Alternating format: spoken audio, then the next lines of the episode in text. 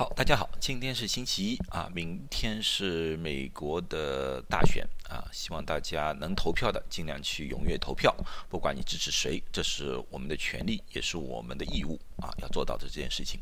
今天呢，我谈一个大家可能感兴趣的问题，或者说大家见到很多的问题。最近呢，我在微信上面呢看到了流传了一个非常广的一个小小的一个短视频啊，这是短视频。里面的一个截图，我们看到这个图，大家都应该都看到。呃，如果没看到的话呢，我加大致解释一下。大这个呢是说是一个纽约的医生，急诊室呃重症病房的医生，他告诉大家啊，要救新冠病人，这是他推荐的一个姿势啊。呃，具体他也没说要做多久啊，具体也没有说是什么人应该做的，他只是介绍一下而已。嗯。然后呢，在中文的媒体里面，包括的中文微信啊、中呃中文公众号里面啊，出现了很多的文章，把这里做把这个做成了一种呃新冠治疗的灵丹妙药来的啊。那么，先我和大家大家讲一讲这个视频。这个视频不是现在的啊，现在是十一月二号啊。这个视频不是现在的，这个视频其实是四月底五月份的时候，大家应该记得那个时候呢，纽约。新冠的流行是非常非常厉害，啊，医院里面病房里面呢基本上都爆满了。在当时的情况之下呢，呃，这个医生呢就提出了这个建议啊，或者说提出了呃这种说法。这个说法和建议呢，我觉得没有多大的错。其实我的我的感觉呢，它的最主最主要的目的就是说呢，万一医院里面病床不够，或者说。医护人员不够啊，在这种情况之下，你的呼吸又困难了，那么你可以用这个方法帮助自己啊，增加存活机会啊。从这点角度来说的话，我觉得没有什么错。呃，可是呢，我没听说他是用这个呢去预防新冠或者说治疗新冠，这个不是啊。那么呢，到底这个俯卧式到底是怎么一回事？情到底对新冠是不是有帮助？那么呢，这里呢，我就和大家详细的解释一下。俯卧式这个东西呢，并不是一个新的治疗方法来的，啊，俯卧式是针对于一种综合症叫 ARDS（Acute Respiratory Distress Syndrome），也叫急性呼吸窘迫综合症。这个东西呢，对于我们新冠来说的嘛，新冠致死，并不是说新冠这个病毒就马上就死了，新冠病毒一定要发展到这个阶段，ARDS 的这个阶段。然后造成人的呼吸困难啊，这种情况，然后才致死的率会增加。所以刚开始的时候呢，所有的我们的目标啊，医医生啊什么的都用插管。为什么插管呢？因为插管可以有效的帮助 ARDS 的病人。因为 ARDS 的病人最主要是什么呢？是血液。里面的二氧化碳和肺里面的氧气无法进行一次有效的交换，那么体内的氧就越来越少，那么呢问题就越来越大，最后造成一种窒息性的死亡。啊，这是一个刚开始的时候一个大家比较公认的关于新冠致死的一个原因啊。当然现在有各种各样的不同的说法，包括细胞因子风暴啊、其他气管的衰竭啊，诸如此类的，这个不是我的关键，最主要关键就是。他在做这个视频的时候，我们医学界的基本上感觉新冠自始是 ARDS。关于这个 ARDS 这个名词出来了很久了啊，它不单单是新冠，而其他的肺部疾病到一定程度的话，都会形成 ARDS 来的。所以呢，在一九七零年的时候呢，已经有医学医学界的人士提出了俯卧式可能对 ARDS 治病是有一定的效果的。可是当时呢，没有一个非常大的临床试验证明它可以降低死亡率啊，可以降低增加血氧啊，可是没有降低死亡率。所以这个东西呢，只是一些小地方有一些医生比较相信这个做法的在使用啊，也没有人说一定不能用，也没有推广的很厉害。可是，一直到二零一三年，二零一三年的时候呢，这里有一篇文章是在《The New English Journal of Medicine》。啊，呃，新英格兰的那个医学杂志里面发布的。这个发布呢，是一个我们现在把它作为一个呃俯卧式的一个电击性的一个测试，我们现在叫一个名字呢，叫做呃 Perceiver 测试，Perceiver。就是 Prone Position in Severe Acute Respiratory Distress Syndrome 啊，这个是这个测试里面呢，它分了两组，一组呢是病人两百三十七位病人，他是用俯卧式的。二十八天之后呢，死亡率是百分之十六点零，而另外一组呢是两百二十九人，它是普通的，就是仰卧式的。二十八天之后的死亡率呢是三十二点八啊，两个的 p value 呢是小于零点零零一。那么也就是说呢，俯卧式确实可以降低 ARDS 的死亡率，这是这个对。从这个之后呢，这个俯卧式呢在几。重症病房 ICU 里面越来越被大家所接受啊，也越来越呃推广的越来越多啊。这个不管是在呃美国也好，世界各地也好，包括中国也好，因为我和中国的一些医生也也聊过，他们说他们也是经常使用这个方式的啊。所以这个是已经被一个世界公认的一种治疗手法来的了。那么为什么这个俯卧式会对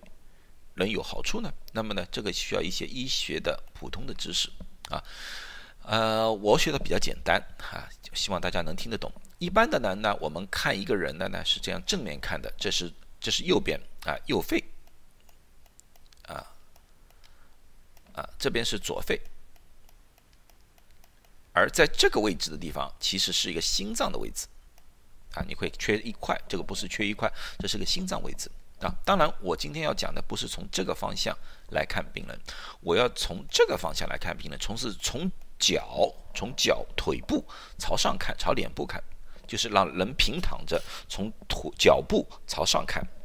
那么呢，人就变成这个样子了。我们的那看到的样子变成这个样子了。那这个样子的情况之下呢，我就分成两种啊，这个是上面那个上面两张图啊，是仰卧的。仰卧的，仰卧的，那么这个就是一个脊椎骨，你们看到这个是脊椎骨，这个是心脏，所以人的心脏并不是在后面的，是在前面的。那么你们要看到一个肺的外形啊，并不是直筒筒的啊，不是这么样一个圆的啊，是上面尖下面大的。从现在的医学的分析来看的话，后部就是靠近背部的肺，就这个部位，这些肺。对于血氧交换的效率是特别高的。什么叫血氧交换效会效率特别高？也就是说，在这些地方，二氧化碳很容易到肺部里面去，而肺里面的氧气很容易到血管里面去，啊，所以说效率比较高。而前面这部分肺泡的交换就没有这么有效。这到底什么原因啊？这是人体的生理的构造来的啊，每个人基本上都差不多。所以，当普通人的时候，像我们肺里面是干干净净的，没有积液，没有任何问题。那么我们不管什么姿势，躺着也好，卧着也好，直立也好，那么整个肺里面都可以充满了氧气，可以非常有效的进行血氧交换。但是有 ARDS 的病人，他。肺部就有很大的积液，啊，像这次新冠，它里面有很粘粘稠。如果你仰卧的话，这些粘稠由于重力的原因，全部积在了底部，啊，背部，或者说我们就全部积在背部，就是这样，这些积液就全部积在背部。当这个积液全部积在背部的时候，就出现什么问题呢？这里的血氧交换就无法有效的进行了。所以有血氧交换的效率就大大减低了。好，可是如果把病人翻过来的话，俯卧的话，那这是两张都是俯卧的话，那么你看心脏到了前面来了，这样子情况之下的话，这些积液就不会在底部了，而是在前部。那么比较有效的血氧交换的那一部分就给暴露出来了，就可以暴露在氧气里面了。那么这种血氧交换的效率就大大增加了。所以说呢，一般的情况在医院里面，我们一旦把这个病人给翻过来之后，我们可以看到病人的血氧会有一定程度的改善。啊，这就是里面的其中的一个相对来说医学界比较接受的一个原理。当然还有其他的说法，有人说是那个腹部的压力啊，腹部的内脏的位置，啊，这个就太多的太多原理了，我就不考虑了，因为这这里不是呃医学院的上课，这只是一个普通的科普，大家大致知道一下就可以了啊。所以说，如果说你肺部没有积液的话，这个完全没有任何意义啊。这就变成了我最后的一个总结。最后总结就是，俯卧是对一个普通人，像你我没有肺部积液的话，或者说是新冠感染上了，你只是无症状者、轻症状者。根本就没有呼吸紧迫，或或者说根本就没有血氧降低的话，是没有任何效果的。当然，你作为一种呃瑜伽的练习啊，或者是作为一种运动啊，呃，这个我不管啊。可是对治疗这个方面是没有什么效果的。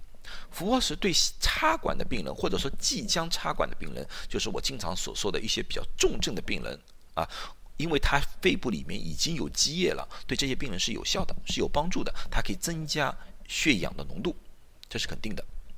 啊，可是俯卧式也不是可以随随便便的做，俯卧式是一种需要专业人士帮助的一种做法，因为每一个人的生理情况不一定完全一模一样。另外呢，你们大家也知道，当我俯卧的时候，这个脸是要侧过来的，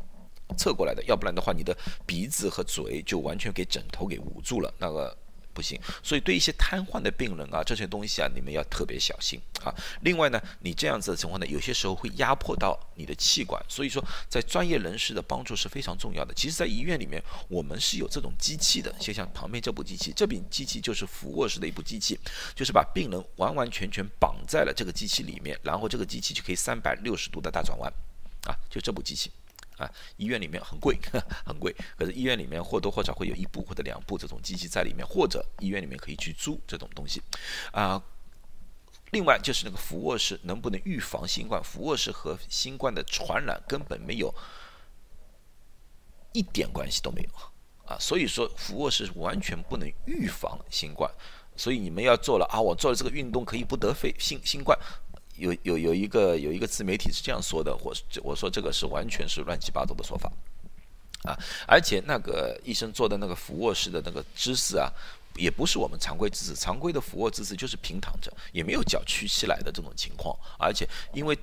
插管的病人完全是全麻的，根本就不可能让病人是屈腿啊这种东西，所以说这个姿势也并不是我们不可能是在 ICU 里面进行的。啊，所以我也不知道为什么屈膝啊这种这个动作会会。在这里面出现，因为我做网上很多网上的找那些资料，我也没找到这个这个姿势啊，这个我就另当别论了。啊，如果说你是呼吸非常困难了，如果说你觉得就是只有俯卧对你有帮助的话，其实这个时候你早就应该去找医生了，而不是自己做这些东西来自救，根本就没有没有自救啊这个必要性。所以说呢，如果你怀疑自己有了新冠，或者说你觉得自己呼吸困难了，及早的啊找医生去解决问题，家里准备一个血氧机，非常明确的告诉自己，好，我的血氧到底是多少，是不是应该寻求专业人士的帮助？好，今天就讲到这里了啊，希望对大家对这个视频有一个新的或者说一个比较专业的了解啊，我希望大家呢不要呃这这种东西了看一看。听一听没多大问题，可是呢，不要当做一个非常正规的一种专业性的一种一种解说，呃，最好呢，包括我在内，因为我也只是一个科普，我所说的东西不能不可能适合于所有所有的人，因为每一个人的情况都不是一样的，最好的方法还是去找自己的主治医生，如果自己发现有什么问题的话。好，今天就讲到这里，谢谢大家。